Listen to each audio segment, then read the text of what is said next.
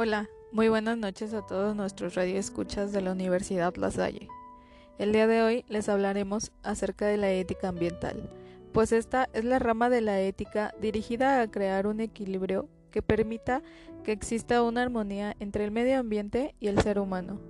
La ética ambiental abarca aspectos de todo tipo de ecosistemas relativo al cuidado de los mares, las selvas, los bosques y demás parámetros ecológicos que utilizamos día con día, como el cuidado del agua dulce, la manera de convertir desperdicios en energías renovables y de suplantar combustibles dañinos al medio ambiente con energías eléctricas que nos contribuyen a la contaminación que tenemos al día de hoy en nuestra ciudad.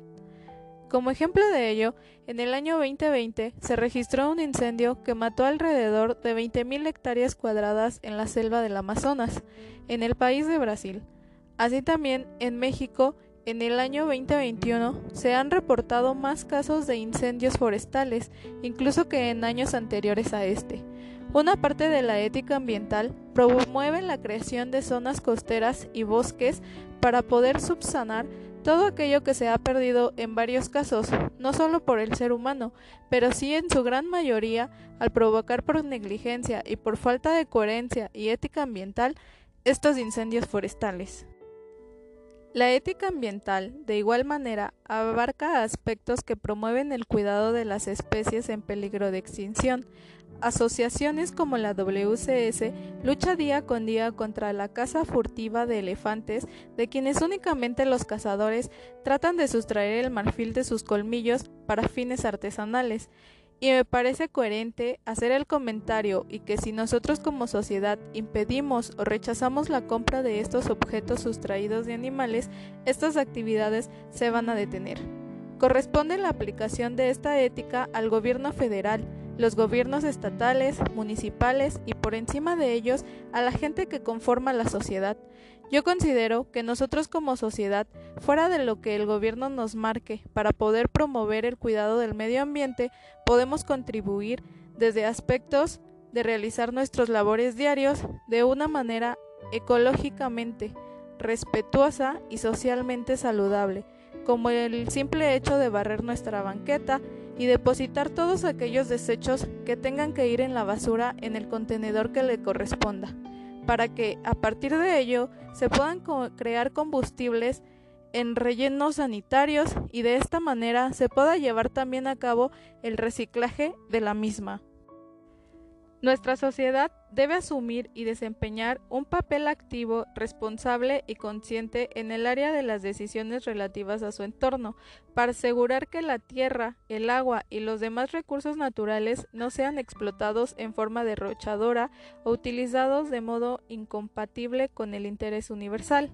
La importancia de tener conciencia de este tipo de ética dirigida hacia el medio ambiente y saber que todo lo que hacemos repercute directamente si nosotros gastamos agua y va a llegar el momento en que no la vamos a tener, si nosotros tiramos basura constantemente en la calle y no nos ocupamos de levantarla, sabemos que en algún momento esto va a repercutir en el drenaje y en la acumulación de aguas residuales en nuestras calles. Esto va